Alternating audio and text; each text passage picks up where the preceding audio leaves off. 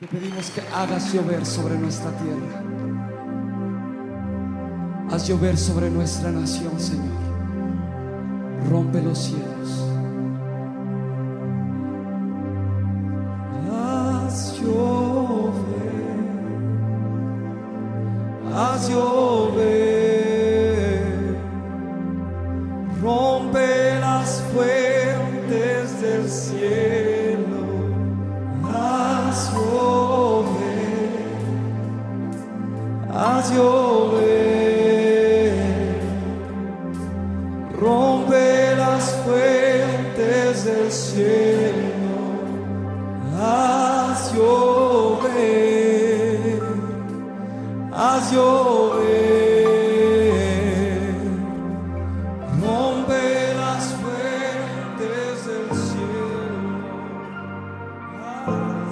Buenos días para todos, estamos en el plan de lectura en 365, la sección número 40, día 40. En la oración inicial tendremos el Salmo 21 entre los versículos 8 y 13, en el Antiguo Testamento Éxodo 21 y 22 y en el Nuevo Testamento Marcos 11. Padre, gracias porque nuevas son tus misericordias cada mañana. Gracias porque tu palabra nos permite entender tus propósitos que son eternos. Te pedimos, Señor, que este día traigas tu luz a nuestras vidas. En el nombre de Jesús. Amén y amén. Escuchemos entonces la oración inicial en el Salmo 21, versículos del 8 al 13. Capturarás a todos tus enemigos, con tu poderosa mano derecha atraparás a todos los que te odian. Cuando te manifiestes, los arrojarás a un horno en llamas. En su enojo, el Señor los consumirá, el fuego los devorará, borrarás a sus hijos de la faz de la tierra, nunca tendrán descendientes. Aunque conspiren contra ti, sus maquinaciones malignas jamás prosperarán, pues se darán vuelta y saldrán corriendo cuando vean que tus flechas apuntan hacia ellos. Levántate, oh Señor, en tu poder, con música y cánticos, celebramos tus poderosos actos.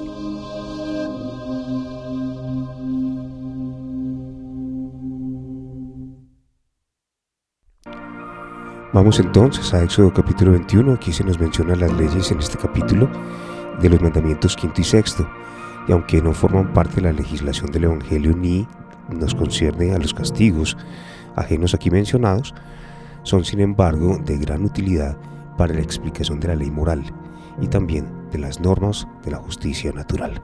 Escuchemos entonces Éxodo capítulo 21. Estas son las ordenanzas que darás a Israel. Si compras un esclavo hebreo, éste podrá estar a tu servicio por no más de seis años. El séptimo año ponlo en libertad, y no te deberá nada por su libertad. Si estaba soltero cuando pasó a ser tu esclavo, saldrá soltero. Pero si ya estaba casado antes de ser tu esclavo, entonces su esposa tendrá que ser liberada junto con él. Si el amo le dio una esposa mientras era esclavo y tuvieron hijos o hijas, entonces solo el hombre saldrá libre el séptimo año, pero su esposa e hijos seguirán siendo propiedad del amo.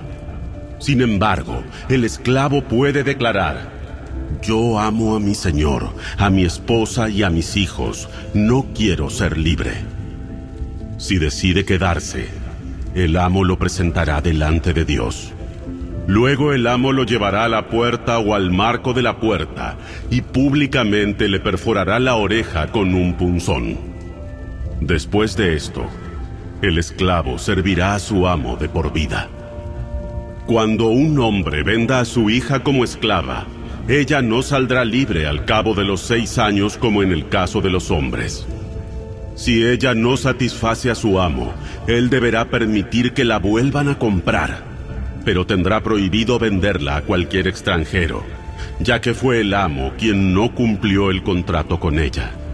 Sin embargo, si el amo la entrega como esposa a su hijo, ya no podrá tratarla como esclava, sino como a una hija. Ahora bien, Si un hombre ya está casado con una esclava, pero además se casa con otra mujer, este no deberá descuidar los derechos de la primera esposa en cuanto al alimento, el vestido y la intimidad sexual. Si no cumple alguna de estas tres obligaciones, ella quedará libre sin tener que pagar nada. Cualquiera que agreda y mate a otra persona será ejecutado. Pero si solo fue un accidente permitido por Dios, yo designaré un lugar de refugio a donde el responsable de la muerte podrá huir para ponerse a salvo.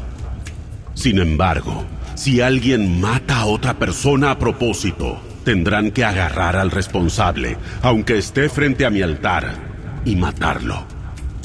Cualquiera que golpee a su padre o a su madre será ejecutado. Todo secuestrador será ejecutado, ya sea que encuentren a la víctima en su poder o que ya la haya vendido como esclavo. Cualquiera que deshonre a su padre o a su madre será ejecutado. Supongamos que dos hombres pelean y uno golpea al otro con una piedra o con el puño, y la persona herida no muere, pero tiene que guardar cama. Si después puede levantarse y salir caminando de la casa, aunque fuera con muletas, entonces no se castigará al agresor, pero estará obligado a compensar a su víctima por el trabajo perdido y a pagar por su recuperación. Si un hombre golpea a su esclavo o a su esclava con un palo y debido a ello el esclavo muere, el amo tendrá que ser castigado. Pero si en uno o dos días el esclavo se recupera, el amo no recibirá ningún castigo porque el esclavo es su propiedad. Supongamos que dos hombres pelean y durante la lucha golpean accidentalmente a una mujer embarazada y ella da a luz antes de término. Si ella no sufrió más heridas, el hombre que golpeó a la mujer estará obligado a pagar la compensación que el esposo de la mujer exija y que los jueces aprueben. Pero si hay más lesiones, el castigo debe ser acorde a la gravedad del daño.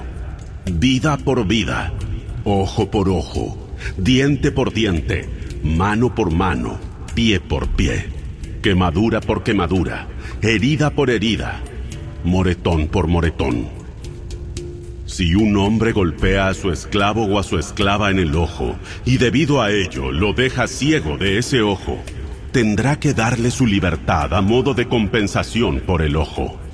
Y si le rompe un diente a su esclavo o esclava, tendrá que darle la libertad para compensarle el diente. Si un buey mata a cornadas a un hombre o a una mujer, habrá que apedrear al buey y se prohíbe comer su carne. En ese caso, sin embargo, el dueño del buey no será responsable. Pero supongamos que el buey tenía fama de cornear y el dueño ya había sido advertido pero no lo mantenía bajo control. Si el buey posteriormente mata a alguien, habrá que apedrearlo y el dueño también tendrá que morir. Sin embargo, los familiares del muerto podrán aceptar un pago a modo de compensar por la pérdida de vida.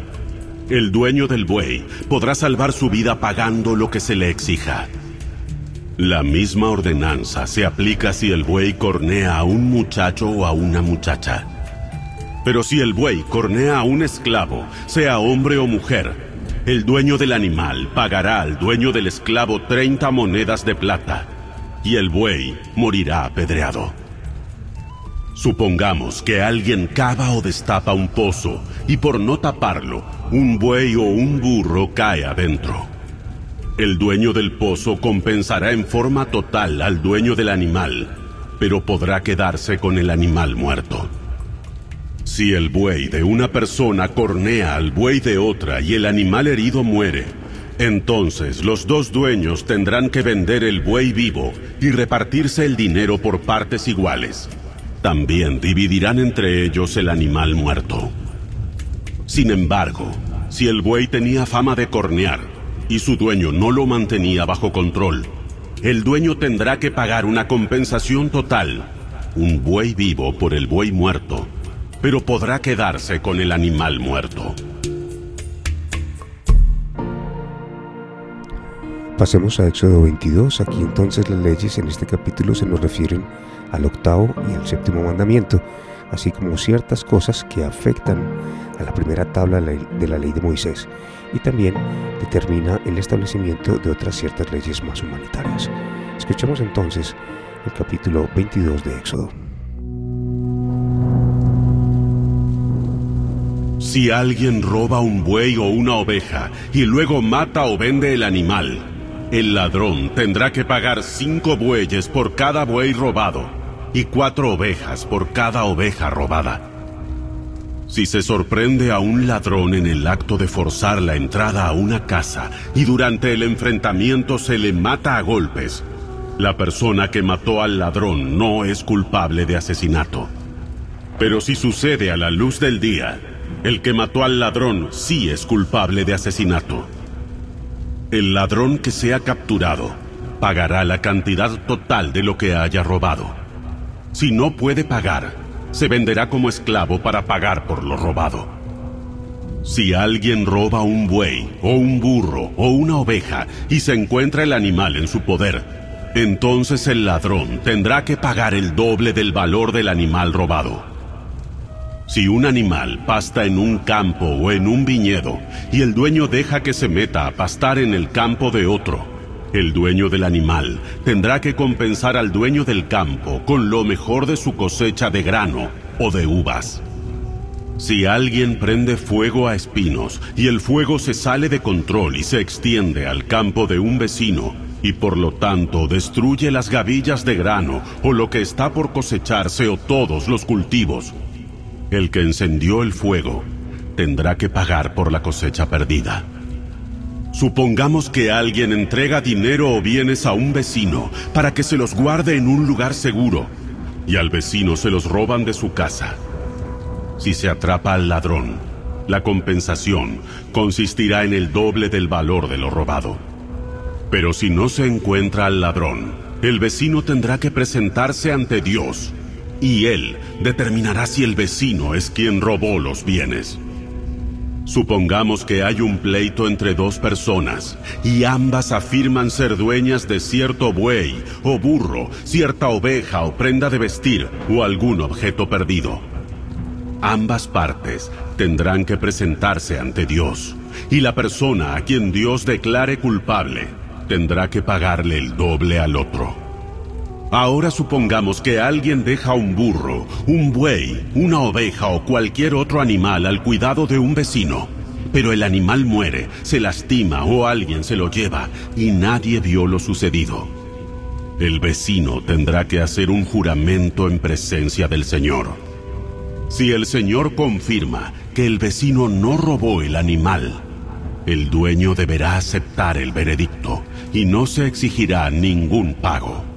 Pero si efectivamente el animal fue robado, el culpable deberá compensar al dueño. Si un animal salvaje lo despedazó, los restos del animal muerto se presentarán como prueba y no se exigirá ninguna compensación. Si alguien pide prestado un animal a un vecino y el animal se lastima o muere en ausencia del dueño, el que lo pidió prestado tendrá que compensar al dueño en forma total y absoluta. Pero si el dueño estaba presente, no se exigirá ninguna compensación. Si el animal fue alquilado, tampoco se exigirá ninguna compensación, porque los posibles daños están incluidos en el alquiler. Si un hombre seduce a una mujer virgen que no está comprometida y tiene sexo con ella, tendrá que pagar a la familia de la mujer la cantidad acostumbrada por una virgen y casarse con ella. Aun si el padre se niega a que él se case con ella, el hombre tendrá que pagar una cantidad igual al precio que se acostumbra pagar por una virgen. No dejes con vida a las hechiceras. Cualquiera que tenga relaciones sexuales con un animal será ejecutado. Cualquiera que ofrezca sacrificios a un Dios que no sea el Señor, tendrá que ser destruido. No maltrates ni oprimas a los extranjeros en ninguna forma. Recuerda que tú también fuiste extranjero en la tierra de Egipto. No explotes a la viuda ni al huérfano. Si los explotas de alguna manera y ellos claman a mí, ten por seguro que oiré su clamor. Mi enojo se encenderá contra ti y te mataré a filo de espada. Entonces tus esposas serán las viudas y tus hijos los huérfanos. Si prestas dinero a cualquiera de mi pueblo que pase necesidad, no le cobres interés como acostumbran hacer los prestamistas. Si tomas el abrigo de tu prójimo como garantía por un préstamo, se lo devolverás antes de la puesta del sol. Puede ser que este abrigo sea la única manta que tiene para abrigarse. ¿Cómo podrá dormir sin abrigo? Si no se lo devuelves y tu prójimo clama a mí por ayuda, yo lo oiré, porque soy misericordioso. No deshonres a Dios ni insultes a ninguno de tus gobernantes. No retengas nada cuando me entregues las ofrendas de tus cosechas y de tu vino. Deberás darme a tu primer hijo varón. También tienes que entregarme las primeras crías de tu ganado, de tus ovejas y de tus cabras. Dejarás la nueva cría con su madre durante siete días, y al octavo día me la entregarás. Ustedes tienen que ser mi pueblo santo. Por eso, no coman ningún animal que haya sido muerto y despedazado por animales salvajes. Échenselo a los perros. En el Nuevo Testamento tenemos entonces el capítulo 11 de Marcos. Aquí entramos ahora en la semana de la Pasión del Señor y los grandes acontecimientos de dicha semana. Jesús entra entonces triunfalmente en Jerusalén, maldice la higuera estéril, arroja fuera del templo a los que hacían de este un lugar de mercado, conversa también con los discípulos acerca de la higuera que se secó y responde a quienes pedían cuentas de lo que él había hecho en el templo. Escuchemos entonces Marcos capítulo 11. Mientras Jesús y los discípulos se acercaban a Jerusalén, llegaron a las ciudades de Betfagé y Betania, en el monte de los olivos. Jesús mandó a dos de ellos que se adelantaran. Vayan a la aldea que está allí. En cuanto entren, verán un burrito atado que nadie ha montado jamás. Desátenlo y tráiganlo aquí. Si alguien les pregunta, ¿qué están haciendo? Simplemente digan, el Señor lo necesita y Él lo devolverá pronto. Los dos discípulos salieron y encontraron el burrito en la calle, atado frente a la puerta principal. Mientras lo desataban, algunos que estaban allí les preguntaron, ¿Qué están haciendo? ¿Por qué desatan ese burrito? Ellos contestaron lo que Jesús había dicho, y se les dio permiso para llevarlo. Así que llevaron el burrito a Jesús y pusieron sus prendas encima, y él se sentó allí. Muchos de la multitud tendían sus prendas sobre el camino delante de él, y otros extendían ramas frondosas que habían cortado en los campos.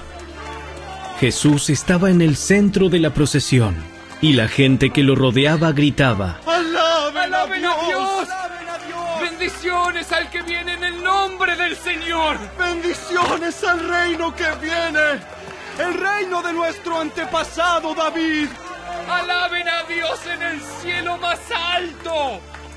Así Jesús llegó a Jerusalén y entró en el templo. Después de mirar todo detenidamente a su alrededor, salió porque ya era tarde. Después regresó a Betania con los doce discípulos. A la mañana siguiente, cuando salían de Betania, Jesús tuvo hambre. Vio que a cierta distancia había una higuera frondosa, así que se acercó para ver si encontraba higos, pero solo tenía hojas porque aún no había comenzado la temporada de los higos. Entonces Jesús dijo al árbol, Que nadie jamás vuelva a comer tu fruto. y los discípulos lo oyeron. Cuando llegaron de nuevo a Jerusalén, Jesús entró en el templo y comenzó a echar a los que compraban y vendían animales para los sacrificios. Volcó las mesas de los cambistas y las sillas de los que vendían palomas, y les prohibió a todos que usaran el templo como un mercado. les dijo, Las escrituras declaran, mi templo será llamado casa de oración para todas las naciones, pero ustedes lo han convertido en una cueva de ladrones. Cuando los principales sacerdotes y los maestros de la ley religiosa oyeron lo que Jesús había hecho, comenzaron a planificar cómo matarlo. Pero tenían miedo de Jesús, porque la gente estaba asombrada de su enseñanza. Esa tarde Jesús y los discípulos salieron de la ciudad. A la mañana siguiente, al pasar junto a la higuera que él había maldecido, los discípulos notaron que se había marchitado desde la raíz. Pedro recordó lo que Jesús había dicho al árbol el día anterior y exclamó, Mira, rabí, la higuera que maldijiste se marchitó y murió. Tengan fe en Dios. Les digo la verdad. Ustedes pueden decir a esta montaña, levántate y échate al mar, y sucederá. Pero deben creer de verdad que ocurrirá y no tener ninguna duda en el corazón. Les digo, ustedes pueden orar por cualquier cosa y si creen que la han recibido, será suya. Cuando estén orando, primero perdonen a todo aquel contra quien guarden rencor, para que su Padre que está en el cielo también les perdone a ustedes sus pecados. Nuevamente entraron en Jerusalén. Mientras Jesús caminaba por la zona del templo, los principales sacerdotes, los maestros de la ley religiosa y los ancianos se le acercaron. ¿Con qué autoridad haces todas estas cosas? ¿Quién te dio el derecho de hacerlas? Les diré con qué autoridad hago estas cosas. Si me contestan una pregunta. ¿La autoridad de Juan para bautizar provenía del cielo o era meramente humana? Contéstenme. Ellos discutieron el asunto unos con otros. Si decimos que provenía del cielo, preguntará por qué nosotros no le creímos a Juan. Pero nos atrevemos a decir que era meramente humana. Pues tenían temor de lo que haría la gente, porque todos creían que Juan era un profeta. Entonces finalmente contestaron. No sabemos. No sabemos. Entonces yo tampoco les diré con qué autoridad hago estas cosas.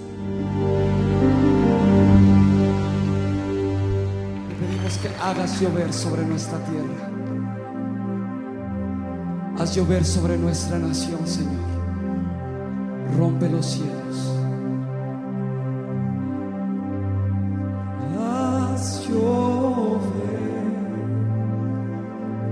Haz llover. Rompe las fuentes del cielo.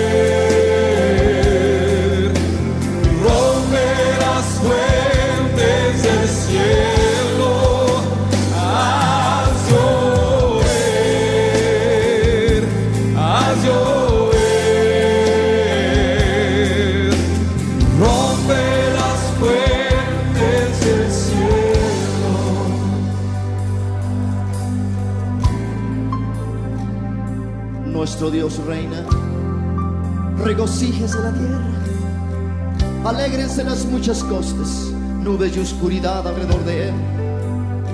Justicia y juicio son el cimiento de su trono. Fuego irá delante de él y abrazará a sus enemigos alrededor. Sus relámpagos alumbraron el mundo. La tierra vio y se estremeció. Los montes se derritieron como cera, como cera delante del Señor, delante del Señor de toda la tierra. Los cielos anunciaron su justicia y todos los pueblos, todos los pueblos vieron su gloria. Todos los pueblos vieron su gloria.